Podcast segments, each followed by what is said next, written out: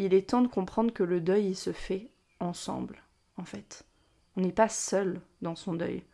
On peut se sentir très seul parce que il y a personne qui était Camille avec son grand-père, par exemple. Donc personne ne comprendra jamais l'intensité ou ce que ça signifiait pour moi ce deuil. Par contre, je peux choisir d'ouvrir la porte et de laisser les personnes qui m'aiment, les personnes qui me soutiennent entrer et me soutenir.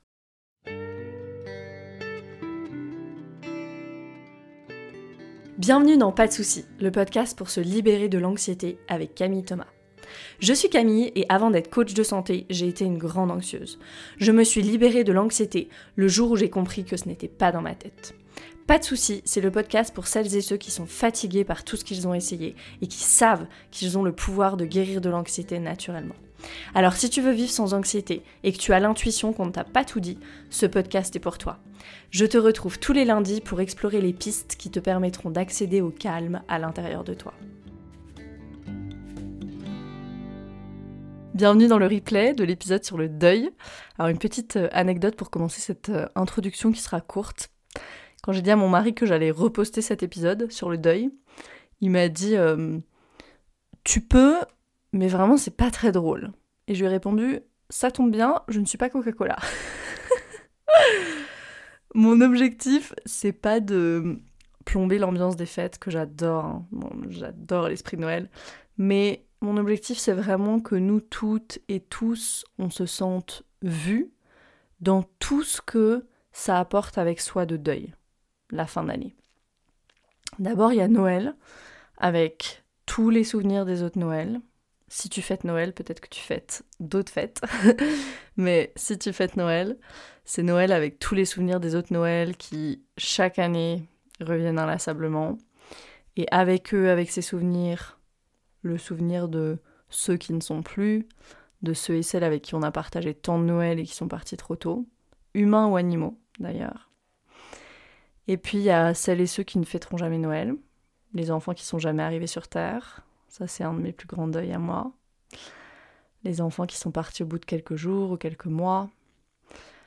Et a ceux aussi qui, par l'enchaînement des événements et des circonstances de vie, passent ces moments seuls, encore et encore.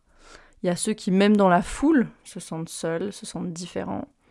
Et Noël, ça amène tout ça.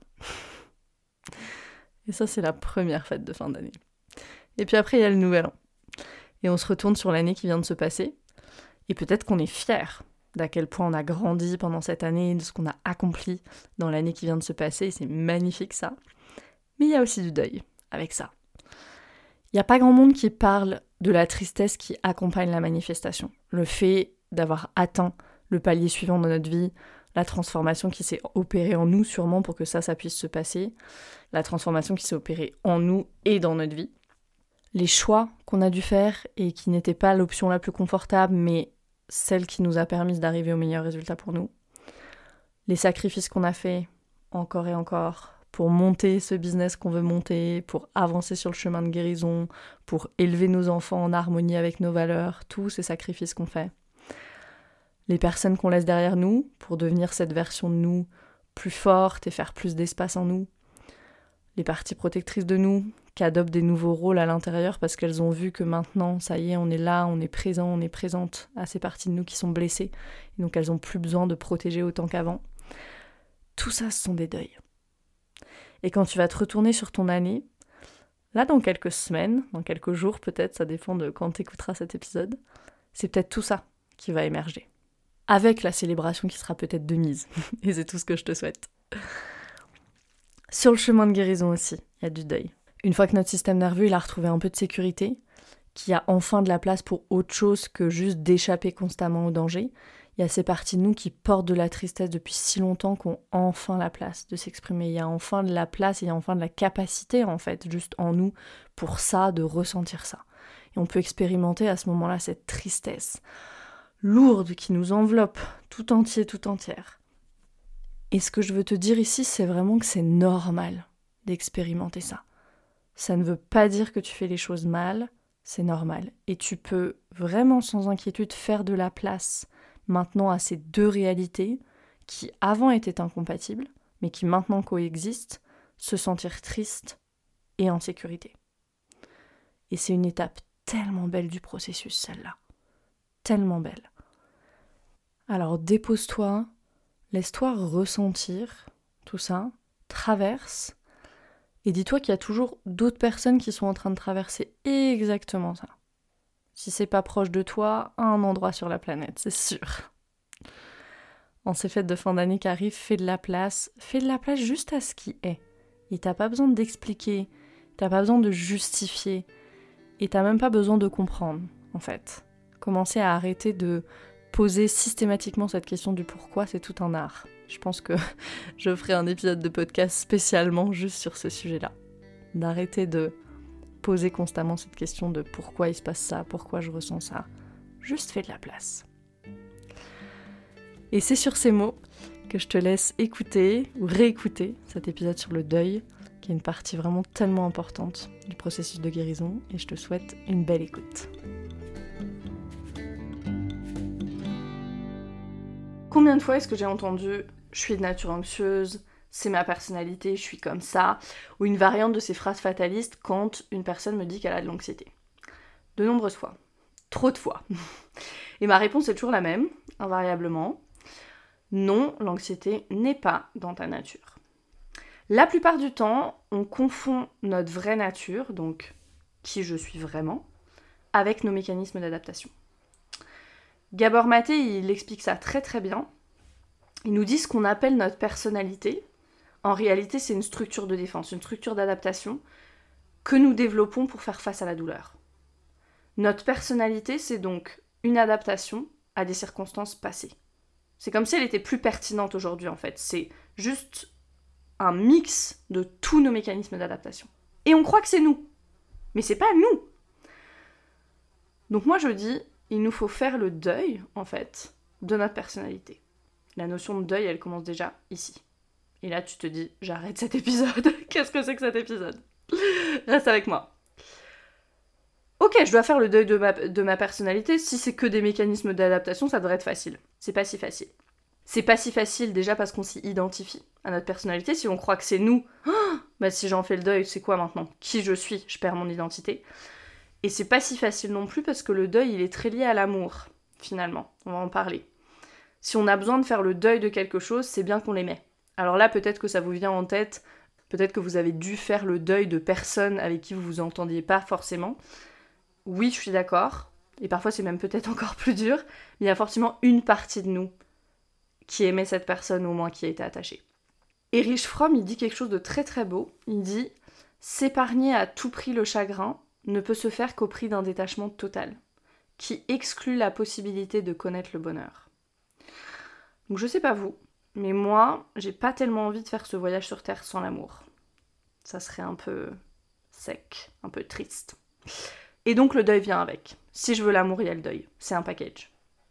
Je crois que les plus beaux livres que j'ai lus sur ce sujet, euh, sur cette relation entre la mort, le deuil, puisque c'est bien de ça qu'on parle, et l'amour, et le fait qu'ils soient si intimement liés, c'est vraiment les livres d'Elisabeth Kubler-Ross. Et notamment le livre La mort est un nouveau soleil. Je vous le mettrai dans les show notes, c'est un livre qui est magnifique et moi qui m'a fait énormément, énormément avancer sur le sujet. Donc je peux que euh, vous le conseiller. Alors pourquoi parler du deuil dans un podcast sur l'anxiété? Vous dites peut-être elle est bizarre celle-là. C'est pas bizarre parce que le deuil fait partie du processus de guérison. Ça c'est une première chose. Et puis après j'ai identifié vraiment cinq peut-être euh, raisons ou éléments en tout cas dans lesquels le deuil et l'anxiété sont intimement liés selon moi. Déjà si je pars de je suis en deuil, je vois que je dois faire un deuil, alors Ici, je distingue deux formes du deuil. Ok, à chaque fois que je vais parler du deuil, je parle vraiment des deux. Je parle du deuil de la perte et je parle du deuil comme étape du chemin de guérison. Je m'explique. Je parle à la fois du deuil qui s'impose à nous par la perte d'un être cher, bien sûr, par une séparation, un déménagement. Souvent, c'est des moments ça qui sont très difficiles. C'est pas juste la mort de quelqu'un, hein, vraiment un divorce, un déménagement, euh, quelqu'un qui déménage aussi, ça peut être vraiment très difficile, un peu comme un électrochoc de la vie. Souvent d'ailleurs, après les faits, des mois, des années après, on se rend compte que c'était source de guérison ces moments-là parce que c'est des moments, Joe Dispenza, il parle de moments de métacognition. Moi j'aime vraiment cette expression. Il dit, c'est un peu ces moments où euh, on sort du bocal, en fait. D'habitude, on vit notre petite vie dans le bocal, et puis ces moments-là de grand chagrin ou de grande souffrance, on sort du bocal, et ça nous permet de pouvoir lire l'étiquette qui est sur le bocal, et l'étiquette, c'est qui je suis, où est-ce que je, vais, qu'est-ce que je veux de la vie, etc. Donc c'est vraiment ces moments de métacognition. Donc je parle, ok, du deuil, provoqué par la mort, un grand changement dans la vie, etc. Et aussi le deuil comme étape de guérison. Le deuil qui nous invite à faire le deuil de notre enfance, de ces versions de nous. Euh, le deuil qu'on fait vraiment au fur et à mesure du chemin de guérison. Je vais revenir sur les deux, mais voilà, déjà que ce soit clair que je parle vraiment à chaque fois euh, de ces deux formes-là du deuil. Donc moi j'ai identifié un peu voilà, cinq éléments où le deuil et l'anxiété sont complètement entremêlés. Déjà, euh, quand il y a un deuil, souvent il y a un grand changement dans la vie quotidienne que ce soit une séparation, que ce soit la mort de quelqu'un. On ressent de l'anxiété en fait. On ressent de l'anxiété parce que ça nous place dans une situation de grand changement, dans une situation de vulnérabilité. Notre quotidien, il est complètement chamboulé. Si je prends l'exemple de ma grand-mère qui a perdu mon grand-père il y a quelques années, elle a dû se réorganiser du coup pour une vie seule après 50, euh, même plus de 50 ans je crois de vie à deux. Donc c'est sûr que ça chamboule et c'est sûr qu'il y a énormément d'anxiété qui peuvent euh, venir de ça, mais c'est pareil si je déménage, par exemple, mon quotidien il est complètement chamboulé. Euh, donc ça c'est un premier élément où le deuil et l'anxiété sont, pour moi, vont main dans la main. Il y a le deuil, tous les deuils qui n'ont pas eu de place pour être exprimés. Donc je l'ai dit, la mort de quelqu'un, mais effectivement, euh, deuil d'une situation, deuil d'un lieu, deuil d'une séparation, même un déménagement. Moi je me souviens, on a déménagé quand j'avais 6 ans, et je crois que c'est mes premiers souvenirs. Alors j'ai des souvenirs euh, plus tôt que ça dans mon enfance, mais vraiment ça fait partie de mes premiers souvenirs marquants. Je me souviens que j'avais eu l'impression de mourir. Ça a été un vrai trauma pour moi, ce déménagement à l'âge de 6 ans. Alors on pourrait se dire il y a des choses plus graves dans la vie, mais vraiment, vraiment. Et ça, on va le voir. Il faut, il nous faut travailler avec ces parties de nous qui disent il y a plus grave dans la vie. Non. Le deuil, il demande à être exprimé, il demande à être vécu, il a besoin de place. Une autre chose, c'est que le deuil, alors là je vais parler plus précisément dans le cas d'une personne qui décède, ça nous confronte à notre propre mortalité. Et même dans, par exemple, une relation qui se termine, dans d'autres situations de la vie où un deuil est vécu, même je pense à un niveau peut-être plus subtil, mais on est confronté à notre mortalité. Et le fait d'affronter cette vérité fondamentale, en fait, et aussi, alors, cette vérité de tout le monde va mourir, ça, on veut plus entendre hein, dans notre société. Mais oui, on va tous mourir. Si déjà ça, ça vous active, mettez le podcast en pause. On est dans une société qui nous fait, qui nous fait croire qu'on ne va pas mourir. Il y a un grand philosophe qui a dit apprendre à vivre, c'est apprendre à mourir. Je sais plus qui a dit ça, ça me vient là comme ça, mais c'est vraiment ça. Donc c'est ça déjà, c'est cette vérité humaine fondamentale qui peut être déjà hyper hyper triggering, hyper activante. Et puis c'est l'imprévisibilité de la vie. À quel moment ça va arriver, on ne sait pas. Ça peut arriver demain, dans 6 mois, dans 50 ans. Or déjà quand on est anxieux, on aime bien savoir ce qui va se passer, on aime bien prévoir, on aime bien se préparer. Or je pense que cette histoire du deuil et de la mort, c'est le domaine de la vie où c'est impossible de savoir. Si la question de la mort et plus particulièrement de la peur de la mort est un sujet pour vous, je vous recommande chaudement les livres d'Irving Yalom, je vais aussi les mettre en show notes, D'autres livres encore qui m'ont fait énormément, énormément avancer sur le sujet euh, et qui sont euh, même assez légers à lire parce qu'il a romancé pas mal de ses ouvrages, euh, mais avec des voilà de belles leçons de vie, de belles vérités dedans. C'est vraiment des magnifiques livres. Après, ce qui peut être difficile aussi, c'est ce que crée notre esprit après la mort de quelqu'un. Alors là, je vais vous donner un exemple euh, pratique. Ça peut être, déjà, ça peut être par exemple, euh, sans exemple personnel, un exemple un peu plus général. Ça peut être j'ai quelqu'un euh, qui est mort d'une maladie et du coup dès que je tousse ou dès que j'ai une douleur, je me dis ça y est, je suis malade, j'ai le cancer et je deviens hypochondriaque. Un exemple que j'ai vécu moi c'est quand le mari de ma mère est décédé. Je me souviens que pendant des mois, c'était à ce point-là. Hein. Pendant des mois, à chaque fois que mon compagnon quittait la maison le matin, je me disais, ça se trouve, je ne le reverrai plus ce soir. Donc j'avais cette peur, ça a comme installé en moi cette peur de perdre mon compagnon parce que j'ai dû vivre aussi euh, le deuil de ma mère, bien sûr, parce qu'on était très proches et que j'étais là beaucoup en soutien avec elle. Euh, et ça, vraiment, c'est vraiment venu ancrer cette peur en moi. Un deuxième exemple personnel, ça a été celui plus récemment de ma fausse couche, où je peux imaginer, une fois qu'on retombe enceinte, pour toutes les femmes qui ont vécu des fausses couches, l'anxiété qui vient avec, le fait de retomber enceinte et est-ce que je vais reperdre le bébé, etc. Donc c'est tout ce que notre esprit fait en fait une fois qu'on a été confronté à la mort, ces peurs qui viennent s'installer, d'où l'importance de venir travailler avec ce deuil et de le laisser s'exprimer. Parce que moi je suis vraiment convaincue que s'il y a ces peurs qui s'installent, c'est aussi parce que le deuil n'a pas été complètement vécu. Et il y a le deuil qui vient de la guérison de l'anxiété aussi, parce qu'on laisse partir ces anciennes versions de nous. Et ça, faut en parler, c'est très important. Si vous êtes sur un chemin de guérison, peut-être que vous vous sentez triste, qu'il y a une lourdeur parfois, que c'est vraiment super inconfortable. Et le piège, en fait, c'est d'abandonner dans l'inconfort.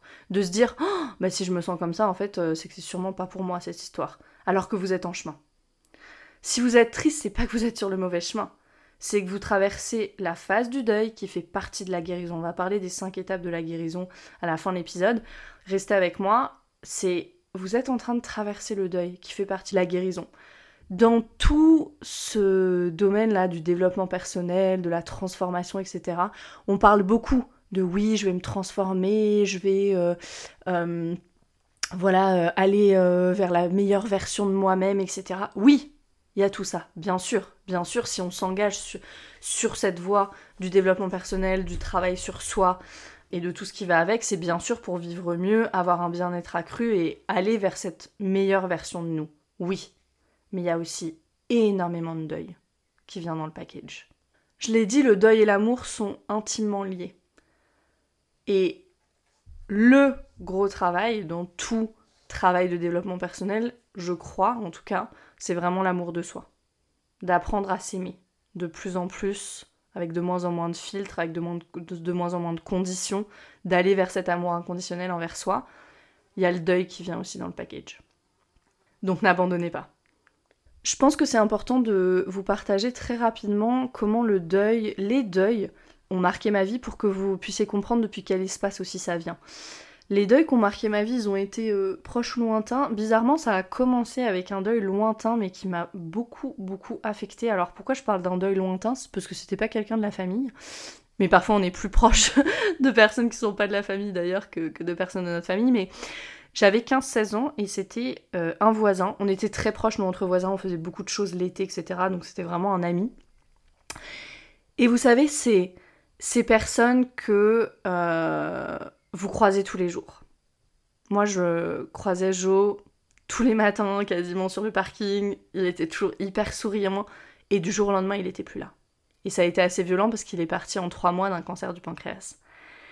Et ça, ça a été vraiment le premier deuil où j'ai vraiment été confrontée à ce vide, à cette fin, à la mort, et puis voilà, j'étais aussi en plein dans, l'adolescence, mais c'est un deuil qui m'a énormément, énormément affectée. Et ça a été le début du chemin. Il y a toujours un peu ces petites miettes au début. Hein.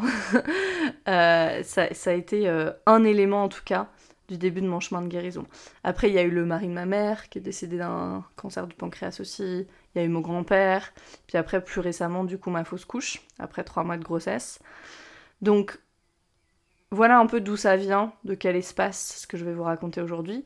On a tous des deuils dans nos vies, ça c'est sûr. Et quelque chose qu'il est temps de comprendre, et on reviendra dessus, mais il est temps de comprendre que le deuil, il se fait ensemble, en fait. On n'est pas seul dans son deuil. On peut se sentir très seul parce que il y a personne qui était Camille avec son grand-père, par exemple. Donc personne ne comprendra jamais l'intensité ou ce que ça signifiait pour moi ce deuil. Par contre, je peux choisir d'ouvrir la porte et de laisser les personnes qui m'aiment, les personnes qui me soutiennent entrer et me soutenir. On va revenir là-dessus. Avant de commencer, je voudrais passer en accord avec vous aussi. L'accord, c'est quoi? C'est comment est-ce qu'on se comporte avec quelqu'un qui est en deuil. Ça, je l'ai vraiment vécu pendant ma fausse couche. C'était très intéressant.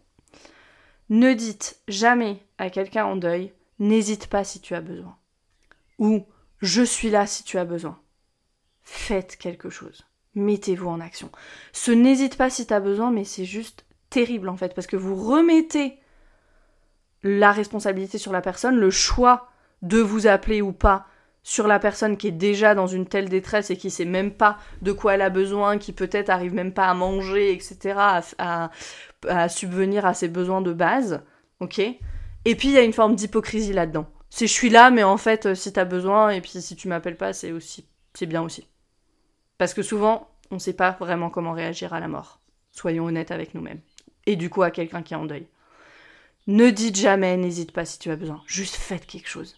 Faites livrer des fleurs, faites livrer un plat chaud ou ramenez-vous, vous, si vous êtes euh, proche géographiquement, avec des tiperoirs, avec des biscuits, faites quelque chose. Quand on est en deuil, que ce soit le deuil d'une guérison parce que je suis dans une transformation profonde et j'ai cette phase de deuil et voilà, ça peut s'apparenter parfois à une déprime un peu. Faites quelque chose. Ou que j'ai perdu quelqu'un de cher. Juste faites quelque chose. Mettez-vous en action. Là, c'est pas le moment, ça sert à rien. Les messages, un, au moins appelez, au moins mettez-vous en action. Donc on passe cet accord-là. si vous avez des personnes en deuil ou qui, qui traversent des grosses transformations là dans vos vies, juste faites quelque chose. Donc vous avez sûrement déjà entendu parler des cinq étapes du deuil. J'ai parlé d'Elisabeth Kubler-Ross, j'ai dit que son livre La mort est un nouveau soleil m'a beaucoup euh, aidé Kubler-Ross, c'est elle qui a théorisé les cinq étapes du deuil, ok, euh, où elle résume ce processus en fait de deuil. Mais c'est assez intéressant. Pourquoi je vous parle de ça Pas juste pour faire de la théorie, mais c'est super intéressant parce qu'en fait l'étude de base, c'était pas sur le deuil en fait. Kubler-Ross, pour euh, arriver aux cinq étapes du deuil, elle est allée interroger des personnes qui étaient en phase terminale. Donc c'était le deuil de sa propre vie en fait. C'était pas je viens de perdre quelqu'un, maintenant je fais mon deuil c'était le deuil de je vais mourir, en fait. Donc c'est intéressant. Et après, ça a été un peu. Enfin, ça a été appliqué à d'autres euh, à d'autres contextes, mais la base des cinq étapes du deuil, c'était ça. Avec le temps, elles ont été revisitées. Moi, j'aime vraiment bien parler d'un mouvement de deuil dont la guérison fait partie.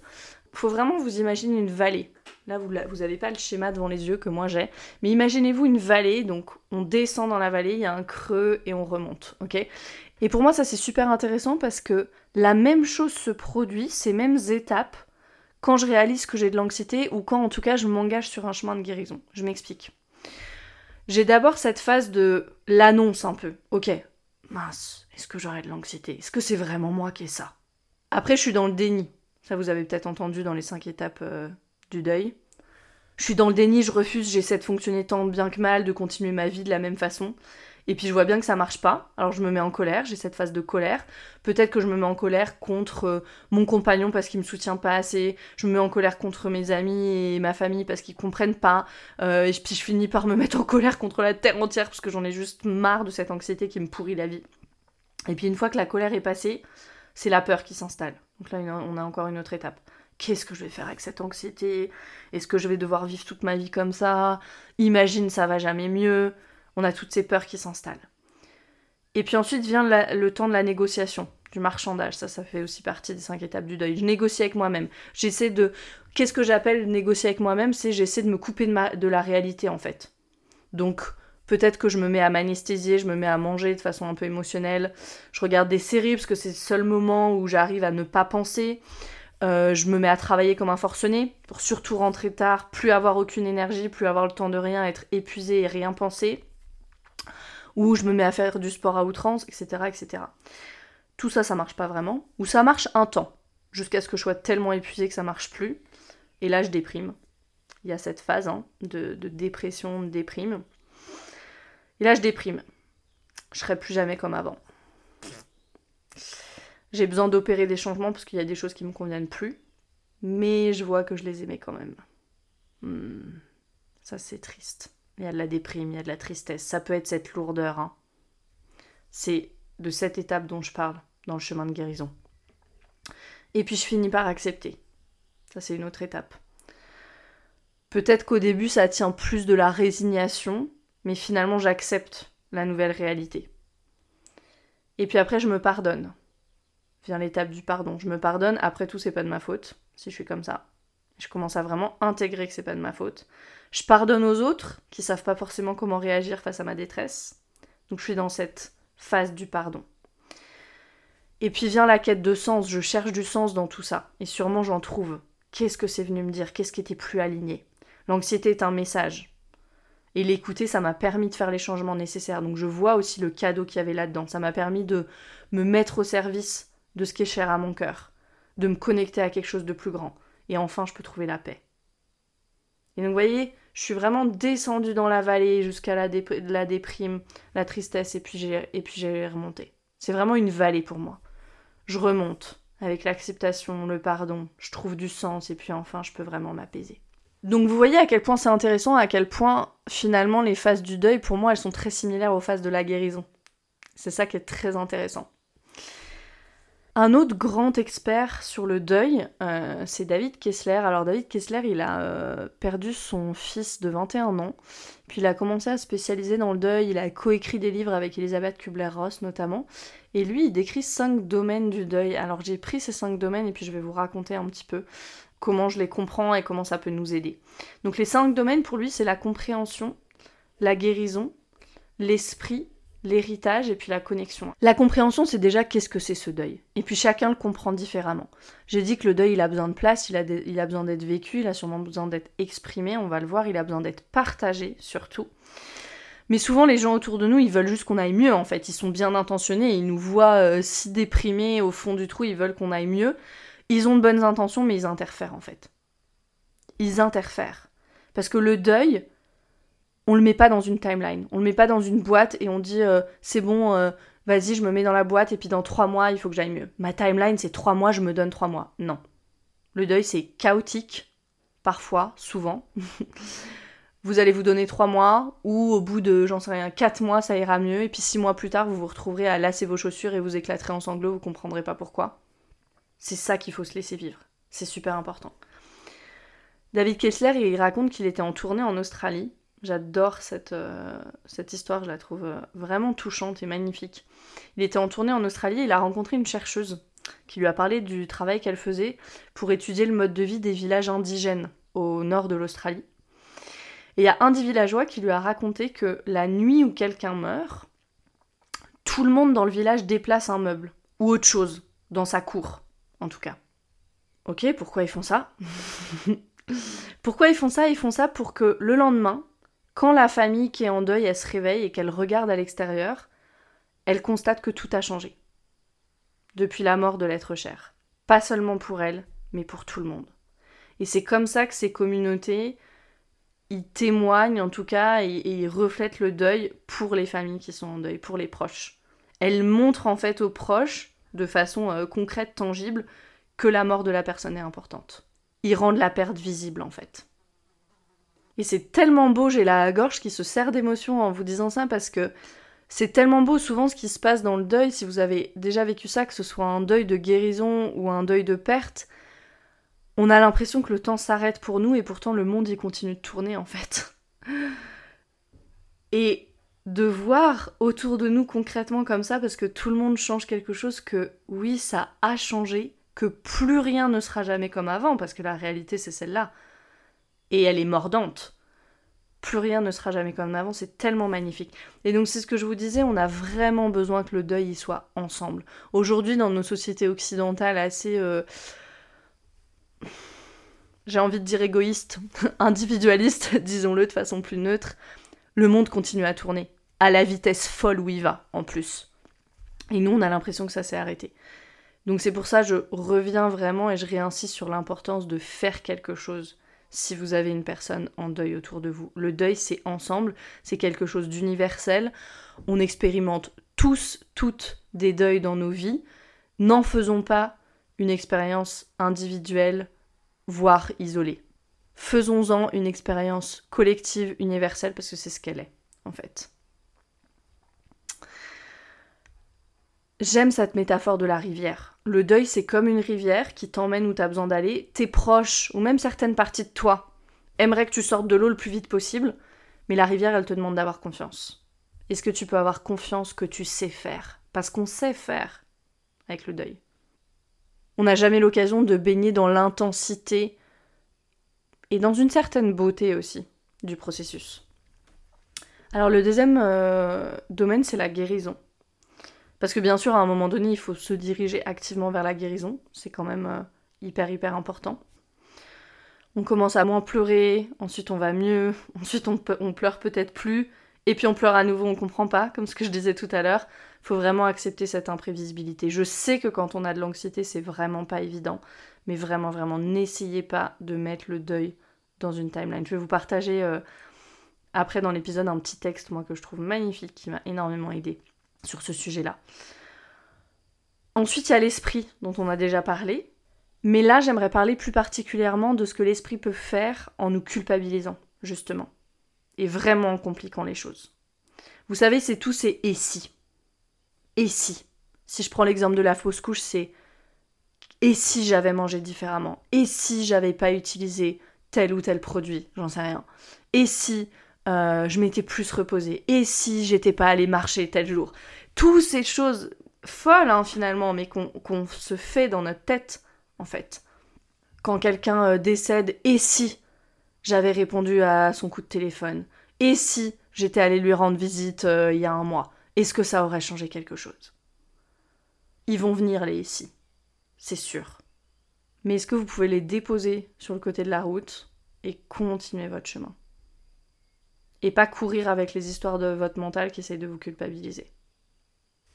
Il y a une écrivaine qui s'appelle Anne Lamotte qui dit Mon esprit est comme un mauvais quartier, j'essaie de ne pas y aller seule. Je trouve qu'elle est euh, hyper parlante. Cette citation est très vraie. Mais David Kessler, il dit La douleur est inévitable, la souffrance est facultative. Qu'est-ce que ça veut dire? La douleur, elle est inévitable. On va ressentir une douleur juste immense quand on perd quelqu'un, quelque chose, une situation après une séparation. La douleur, elle est immense. Mais la souffrance, elle est facultative. Est-ce que ensuite, après la douleur, je choisis des pensées qui continuent à me faire souffrir, c'est-à-dire peut-être qui me font culpabiliser, etc. Ou pas? Donc je répète ça parce que je trouve que c'est vraiment important. La douleur est inévitable, la souffrance est facultative. Est-ce que je peux choisir mes pensées et est-ce que je peux choisir des pensées qui sont au service de ma guérison Si je reprends l'exemple de la fausse couche, la douleur de perdre un bébé ne peut pas être niée, ça c'est sûr. Mais par contre, le fait de se culpabiliser, ça c'est de la souffrance qui n'est pas nécessaire. Donc il y a la culpabilité, puis il y a toutes les distorsions aussi qu'on amène dans le deuil. Ça veut dire tous nos traumas, toutes les croyances qu'on a absorbées. Par exemple, quelqu'un qui a absorbé la croyance je ne suis pas assez bien, et qu'un de ses proches meurt, elle va peut-être se dire tout le monde m'abandonne. Tout le monde m'abandonne parce que je suis pas assez bien. Vous voyez toutes ces distorsions qu'on peut amener dans le deuil, ça c'est tout notre esprit qui fait ça. Et ça c'est toute la souffrance qui est facultative, qui est pas nécessaire. Un autre domaine c'est l'héritage. Le deuil ça vient vraiment nous poser la question qu'est-ce que je veux transmettre? Et pas que le deuil, la question de la mort aussi, qu'est-ce que je veux transmettre à mes enfants? Dans notre société on parle pas de la mort, les personnes ne meurent plus à la maison. On pense presque que c'est mal que les enfants soient en contact avec la mort. Alors que qu'est-ce qu'il y a de plus naturel? Je sais, c'est difficile ça. Hein. Elisabeth Kubler-Ross, elle écrit de façon magnifique là-dessus, sur la sagesse aussi des enfants vis-à-vis de la mort. Et puis, il y a quelque chose de plus profond que ça là-dedans pour moi. Et souvent, les enfants, c'est vraiment ceux qui font leur deuil en silence aussi. Hein. Qu'il y ait euh, des déménagements, des divorces, des décès, etc. Euh, mais ils ressentent tout. Ils ressentent tout. Et on peut pas juste ne pas leur en parler, en fait. C'est pas possible. Et puis, on vient leur apprendre quelque chose d'autre aussi, on vient transmettre quelque chose d'autre aux enfants ou à nous-mêmes ou aux personnes autour de nous. C'est Et ça, j'en parle beaucoup en breathwork. Ça a trait à l'intensité des émotions. Si je regarde pas la tristesse, je peux pas me connecter non plus au bonheur. Je peux pas dire euh, je viens pas aux enterrements parce que c'est trop triste. Ok, bah dans ce cas-là, je viens pas au mariage parce que c'est trop euh, joyeux. Vous voyez, le truc, c'est absurde en fait. Si je me coupe de l'intensité des émotions qui sont aussi inconfortables, comme la tristesse, comme la déprime, comme le désespoir, etc., je me coupe par la même occasion de toutes les émotions qui sont si belles et qui sont si intenses aussi, confortables, beaucoup plus confortables, mais je me coupe d'elles aussi. Si je me coupe de la tristesse, je me coupe de la joie. Si je me coupe de la douleur, je me coupe de la gratitude. Et toutes ces émotions, elles sont aussi sacrées les unes que les autres. Donc est-ce qu'on peut choisir d'avoir cet héritage-là De transmettre ça? Et puis le dernier domaine, c'est la connexion. on avait, si je parle là, là je vais parler plus précisément du deuil de quelqu'un, mais on avait une relation physique avec la personne, émotionnelle aussi, et maintenant il va nous falloir apprendre à avoir des relations spirituelles. Alors, ça, ça tient bien sûr des croyances. Est-ce que la personne, elle est vraiment partie ou pas? Est-ce qu'elle est encore là? Je vous laisse chacun, chacune avec ça. Euh, moi, je pense fondamentalement que les personnes ne partent pas et j'ai eu, euh, notamment pendant la fausse couche dont je vous parlerai un petit peu plus tout à l'heure, vraiment un épisode d'éveil et je suis encore plus convaincue maintenant que nos êtres chers restent avec nous, même après la mort physique. Mais voilà, il nous faut vraiment apprendre à avoir ces relations qui sont, euh, qui sont plus de l'ordre du matériel et du physique. Alors maintenant qu'on a exploré le deuil, comment est-ce qu'il participe à notre guérison? Ça c'est quand même euh, super important. Et pour moi, on a plusieurs deuils à faire, du coup. La première étape, c'est de faire le deuil de notre enfance. Alors on va parler de faire le deuil de son enfance, on va parler de faire le deuil de certaines relations, et faire le deuil de certaines situations. Quand on s'engage sur le chemin de guérison, c'est tout euh, des deuils, ça, qui demandent à être vécus. Le deuil de notre enfance, c'est à partir de ce moment-là que tout a commencé pour moi. J'avais énormément de colère envers moi-même, énormément de honte aussi, quand j'ai eu euh, un épisode dépressif de quelques mois, quand j'avais 19 ans. Je me levais plus du lit, c'est là où ma mère m'a envoyé chez le psy. Et j'avais énormément de honte, énormément d'incompréhension. En fait, je me disais, j'ai eu une enfance heureuse, j'ai de la chance, je fais de bonnes études, on m'a tout donné, et pourtant je suis dans cet état-là. Il y avait toute cette incompréhension, toute cette colère, toute cette honte vis-à-vis -vis de ceux qui avaient des vrais problèmes, en fait. Moi, j'avais pas de vrais problèmes. Je considérais pas que j'avais de vrais problèmes. Mon père était malade depuis longtemps, mes parents s'étaient jamais entendus, avaient fini par divorcer, mais j'avais pas l'impression que tout ça ce soit un problème en fait. Jusqu'ici, j'avais très bien fonctionné, j'étais excellente à l'école, j'avais beaucoup d'amis, euh, tout allait bien finalement, donc ça voulait dire que tout allait bien pour moi. Et véritablement, maintenant je m'en rends compte, mais il m'a fallu des années, je refusais d'admettre même le fait que j'avais traversé des choses difficiles. Juste de dire, t'as traversé des choses qui sont pas faciles, c'était impossible pour moi. Et alors de là à parler de trauma, bon je connaissais même pas le mot, mais même de guérison, fallait pas m'en parler. D'ailleurs, quand j'ai commencé à lire euh, des choses sur le développement personnel à, peu près à cette époque-là aussi, parce que je cherchais des solutions, le mot guérison, ça me hérissait. Je me disais, mais de quoi ils parlent euh, Ils se plaignent, tous ces gens. Euh, moi, je suis pas malade, j'ai pas besoin de guérir. Maintenant, ça me fait rire. Mais vraiment, ça me hérissait. Pourquoi je vous raconte tout ça? Vraiment pour que vous compreniez l'espace depuis lequel je vous raconte tout ça. Dans cet épisode, dans le podcast en général aussi, parce que parfois je me dis que je viens de loin. ok Donc, faire le deuil de son enfance. Beaucoup d'entre nous, on n'a pas complètement euh, fait le deuil, on n'a pas, même pas complètement euh, traité le chagrin de l'enfance, en fait. Et la douleur, elle disparaît pas comme ça. On le sait, on parle beaucoup d'enfants intérieurs. Si vous êtes sur ce chemin de guérison, vous avez très certainement entendu ce terme-là. Il y a un enfant intérieur en chacun de nous, et souvent qui est terrifié. Terrifié à l'idée de ne pas être aimé, terrifié à l'idée de ne pas être assez. Et ça, ça a un impact sur toutes nos relations, sur tous nos choix. Euh, on le sait, c'est ce qu'on appelle le trauma, entre autres. Et en tant qu'adulte, on a souvent énormément de mal à se connecter à notre enfant intérieur comment est-ce que je le ressens, c'est quoi? Et moi je pense que la raison numéro un du pourquoi on a tant de mal à se connecter à notre enfant intérieur, c'est parce qu'on relativise. Exactement ce que moi je faisais. C'était pas si mal, euh, je devrais avoir de la gratitude pour mes parents, je devrais être reconnaissant, ils m'ont tout donné, etc. Et du coup on contourne en permanence nos émotions. Tout comme l'ont fait d'ailleurs nos parents, euh, si c'est pas des personnes qui ont guéri leur trauma. Je pense qu'on n'est pas nombreux à avoir des parents qui ont guéri leur trauma avant de nous avoir. La génération qui arrive, il y en aura très certainement davantage, mais euh, on n'est pas nombreux à avoir eu cette chance. Faire le deuil de notre enfance, ça signifie pas qu'on y reste bloqué, c'est pas ça. C'est vraiment juste reconnaître, déjà juste reconnaître la présence de cet enfant intérieur et dire ok, waouh, ça a dû être effrayant. Je comprends que tu sois en colère contre telle personne ou contre ce qui est arrivé. Ils auraient dû être là pour toi. Maintenant, c'est moi qui vais être là. Ça, c'est vraiment ce qu'on fait en IFS par exemple l'Internal Family Systems dont j'ai déjà euh, parlé et que j'utilise pas mal en coaching. C'est vraiment ce qu'on fait en IFS, de décharger les parties de nous qui sont effrayées, qui sont en colère, qui portent de la honte, de la culpabilité, leur permettre en fait de se transformer et d'avoir un rôle plus constructif dans notre système interne. Donc c'est vraiment ce travail de permettre ce qui est, de le voir sans jugement, sans essayer de se raisonner, sans essayer de relativiser, avec juste de la compassion, comme un parent qui aurait guéri ses traumas, ok, un parent avec toute cette sagesse à l'intérieur de lui, ferait de l'espace pour les émotions d'un enfant, les opinions, les pensées d'un enfant. Tout ce que l'enfant intérieur y veut, c'est vraiment être vu, être entendu. Et une grande partie de l'anxiété vient de là en fait, c'est de tout le temps, un peu moi vous savez j'aime bien cette métaphore, peut-être que je l'ai déjà utilisée ici dans le podcast, je sais plus, mais cette métaphore du ballon de plage en fait, qu'on essaie d'écraser sous l'eau et dès qu'on relâche, poum, ça, ça saute.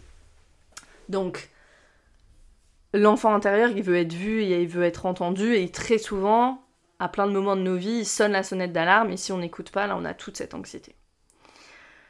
Une précision aussi qui est vraiment importante avec ce concept de faire le deuil de notre enfance, c'est vraiment que l'idée c'est pas de blâmer qui que ce soit, c'est pas de blâmer ses parents. Et moi c'est ce qui m'a bloqué au début et pendant très longtemps, c'est qu'en fait je refusais de, je sais pas si c'est un mot qui existe, mais de désidéaliser en fait mes parents parce que je voulais pas les blâmer parce que je savais qu'au fond de moi, vraiment et je sais aujourd'hui encore, ça n'a pas changé, qu'au fond de moi, ils ont fait de leur mieux, qu'ils m'aiment plus que tout mais c'est pas de ça qu'il s'agit, en fait.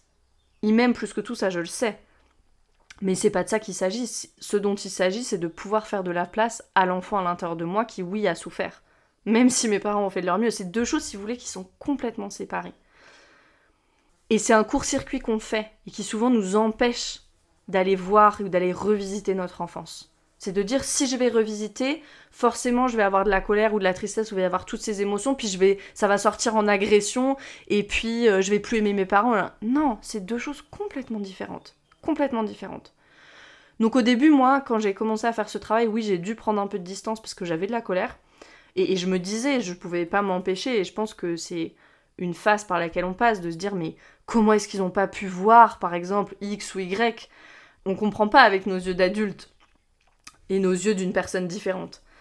Et puis, après la phase de colère, ça a été vraiment celle de la compassion en fait. Et ça m'a aidé à nettoyer beaucoup de choses aussi dans les relations que je pouvais avoir avec eux.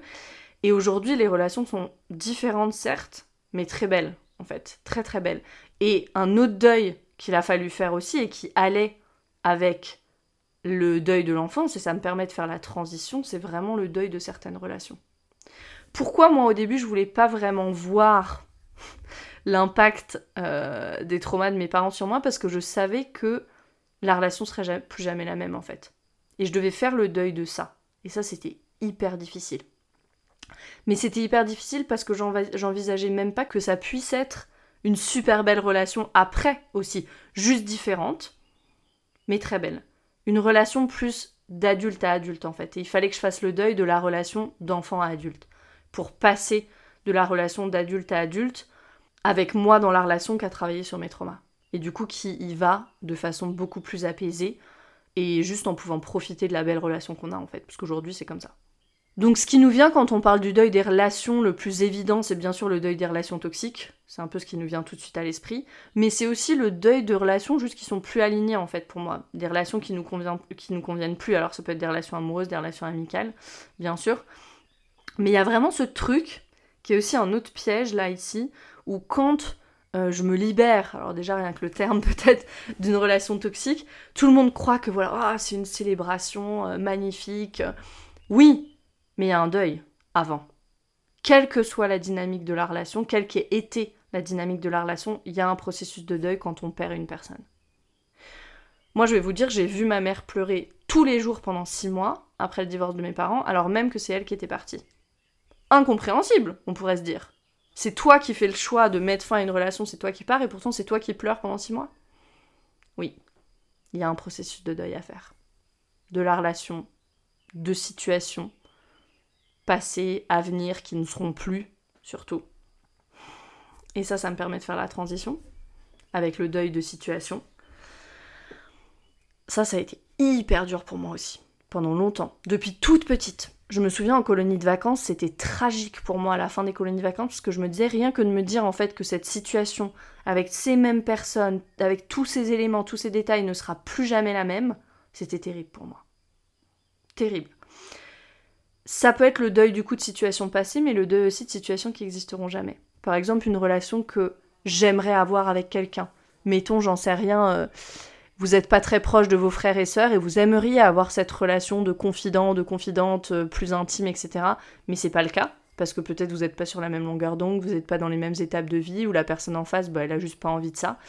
Faut faire le deuil de ça aussi. Et parfois, les deuils de ce qui n'est pas, c'est presque plus dur que les deuils de ce qui a été. Ça peut être le deuil du temps aussi qu'on aurait aimé passer avec une personne et puis maintenant elle est plus là. Et c'est trop tard. Ça peut être le deuil vis-à-vis des choix qu'on a faits et qui nous ont fait passer à côté de choses que peut-être on aurait aimé vivre et qu'on vivra jamais. Il y a tous ces deuils-là. Tout ça, c'est des deuils à faire qui demandent notre attention et notre énergie. Et vraiment, ne laissez personne, y compris vous-même, hein, y, compris ces parties de vous qu'on a rencontrées là, qui relativisent, qui résonnent, etc. Ne laissez personne vous dissuader de faire le deuil de ce que vous avez perdu. Et c'est un vrai challenge parce que dans notre société, c'est toujours il faut avancer, euh, on a quand même de la chance, allez, il faut passer à autre chose. Le message, il est celui-là. Beaucoup plus que je te donne l'espace et tout le temps nécessaire pour ce processus. Moi là-dessus, quand j'ai eu ma fausse couche, j'ai eu des amis qui, qui, étaient absolument extraordinaires. Beaucoup d'entre elles sont coachs, thérapeutes, etc. Donc peut-être que c'est pas pour rien, mais qui m'ont dit ne minimise pas, prends le temps, voilà, et qui m'ont vraiment invité à ça. Et je pense que sans elles, j'aurais été beaucoup plus rapidement. Je me serais un peu précipitée et j'aurais pas vécu euh, cette période comme je devais la vivre.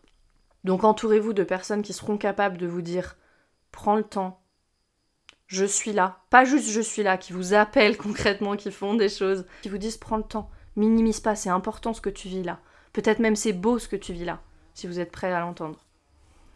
Parce que la vérité, c'est qu'on dit le temps guérit les blessures. C'est quelque chose, oh, ça ira mieux avec le temps. C'est pas vrai. Le temps, ça permet juste aux blessures de plonger dans le subconscient et de devenir des traumas qu'il nous faudra aller travailler tôt ou tard. Ce qui guérit les blessures, c'est le travail sur soi. C'est ce qu'on en fait. C'est pas juste le temps. Moi, j'y crois pas. Donc demandez-vous. L'enfance, les versions de vous, les relations, les situations, est-ce qu'il y a des deuils que vous n'avez pas fait? Et maintenant, la question qui suit, c'est comment faire son deuil, en fait. Donc ici, je vais vous parler un peu plus de ma fausse couche parce que c'était la première fois où je me suis retrouvée face au deuil, sans roadmap, sans mode d'emploi. Et ça a été, je pense d'ailleurs, une des choses les plus difficiles, c'était de ne pas savoir quoi faire. Et à ce moment-là, je connaissais pas vraiment, j'avais personne qui avait traversé ça. Après, une fois que j'ai partagé, finalement, les langues se sont déliées. Je me suis rendu compte qu'il y avait tellement de femmes, euh, et parmi mes amis, qui avaient traversé ça, mais je me suis sentie vraiment seule au début, en échec aussi, je dois le dire. Euh, mais finalement, ça a été aussi, à côté de, ou avec tout le chagrin et toute la douleur, ça a été aussi l'épisode d'éveil le plus intense de ma vie. Il y a vraiment eu un avant et un après. Donc si vous avez des deuils que vous n'avez pas fait et que vous voulez voilà, créer un container pour le faire aussi, peut-être même si c'est des années après, pour vous laisser ressentir, pour vous libérer, je vais vous proposer des pistes, mais vraiment c'est que des actions symboliques qui moi m'ont aidé, qui peuvent aider. Comment faire votre deuil, c'est à vous de le découvrir, à personne d'autre. Et surtout le deuil, ça se ressent en fait, ça se vit dans notre chair, dans nos cellules. Ça se vit pas dans le matériel. Mais il y a quelques trucs, moi, qui m'ont aidé et qui ont, vraiment permis voilà, de, donner un container, de donner peut-être de canaliser un petit peu. J'avais fait un petit hôtel, ça c'est quelque chose qui m'a vraiment vraiment aidé. Je crois que c'est dans la tradition bouddhiste, j'étais allée regarder, je sais plus. Euh, mais c'était juste d'avoir un endroit où je pouvais aller, en fait, et laisser libre cours à ma tristesse, où c'était ok. Presque c'était voilà, un endroit consacré un peu à ce processus-là. J'ai beaucoup travaillé avec les odeurs, avec les huiles essentielles. Beaucoup, beaucoup, beaucoup. Alors, c'était pas du bypassing, c'était vraiment juste pour m'autoriser à ressentir, mais que ça se fasse plus en douceur, en fait. J'ai beaucoup travaillé, et puis il y a des huiles essentielles euh, comme l'encens, la myrrhe, euh, la rose, qui sont des huiles essentielles qui vibrent très haut, et du coup qui sont très soutenantes dans ces processus-là. Il y a aussi l'écriture, moi qui m'a beaucoup aidé, juste de voilà, prendre mon carnet, écrire, c'est vraiment comme si organiser les mots ça m'aidait à organiser mes pensées. Donc l'écriture, ça a beaucoup aidé aussi. Et n'importe quelle forme d'art en fait. Si vous êtes euh, créatif, s'il y a des choses qui vous permettent d'être dans le flow, dans ces moments-là, ça sort. Et c'est très thérapeutique aussi en même temps.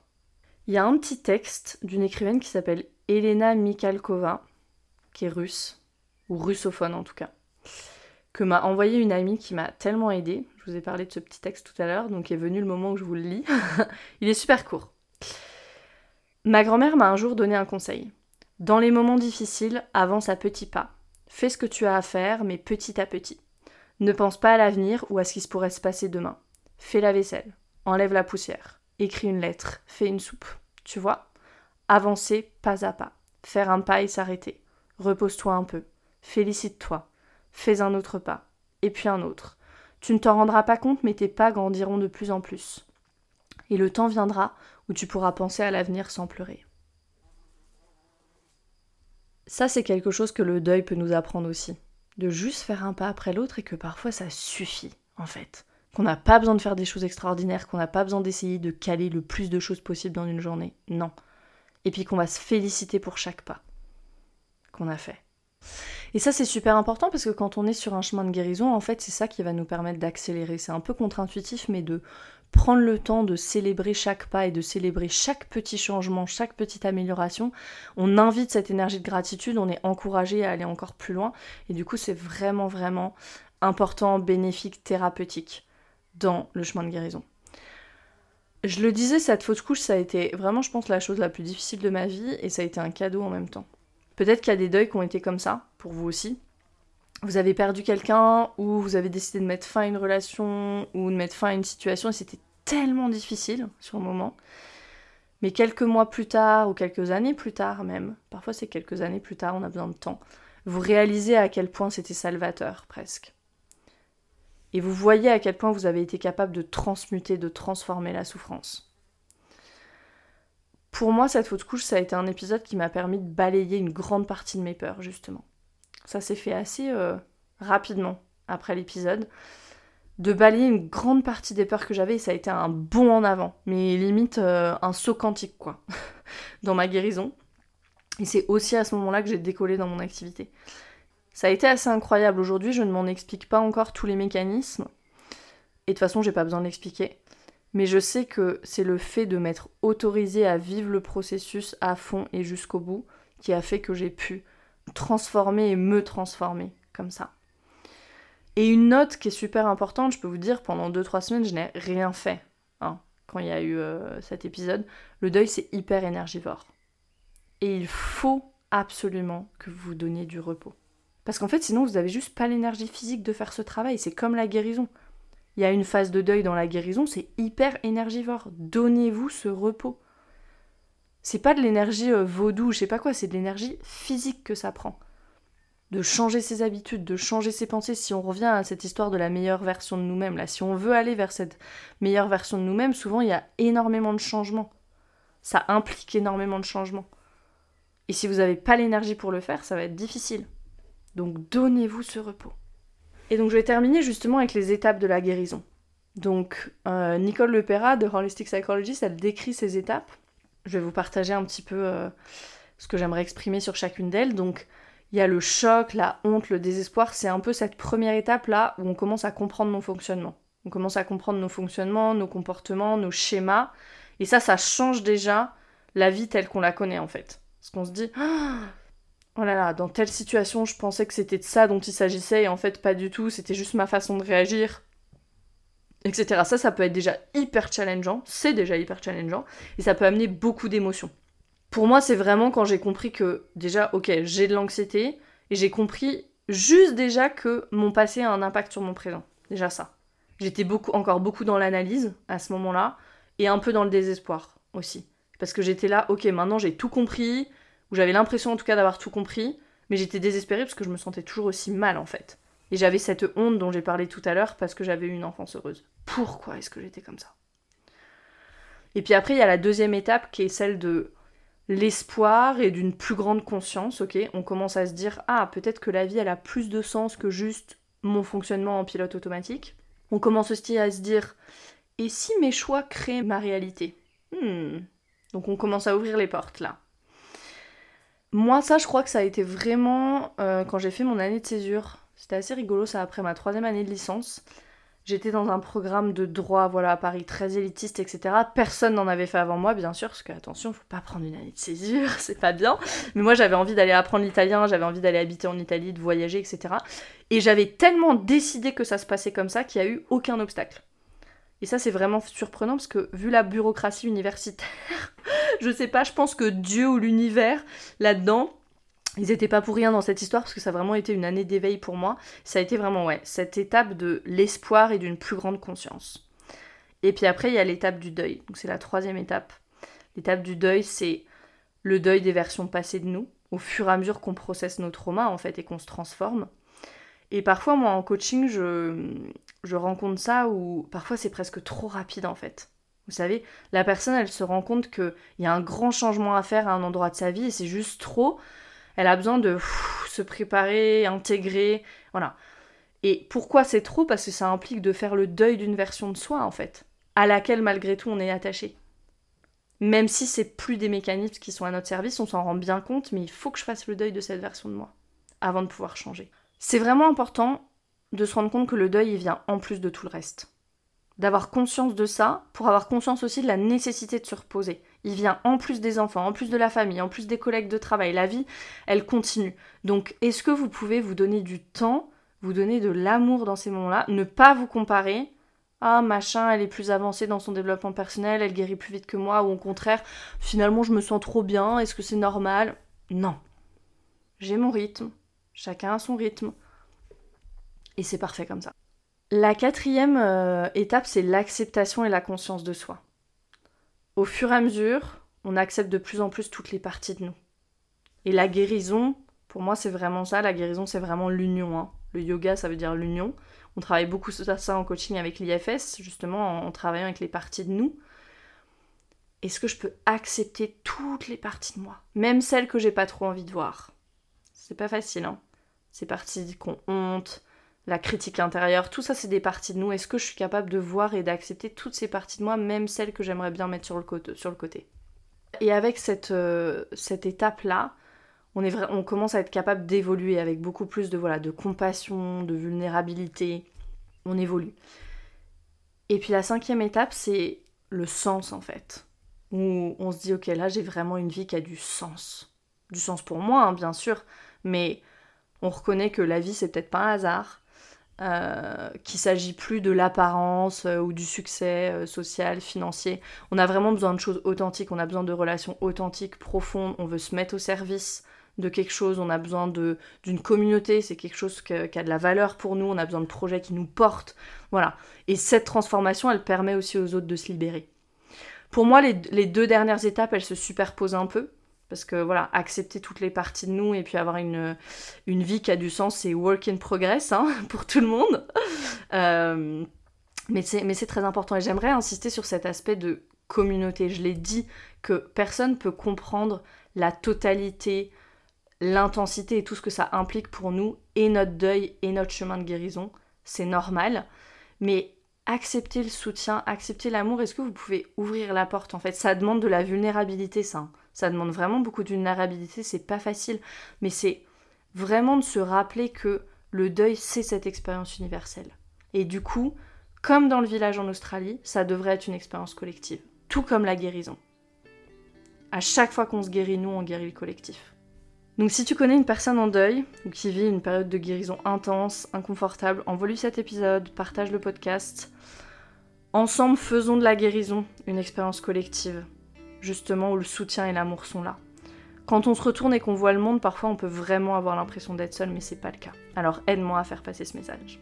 Je te remercie, je vous remercie euh, d'écouter le podcast, d'être là toutes les semaines, de faire passer euh, ces messages qui sont si importants et je vous retrouve la semaine prochaine.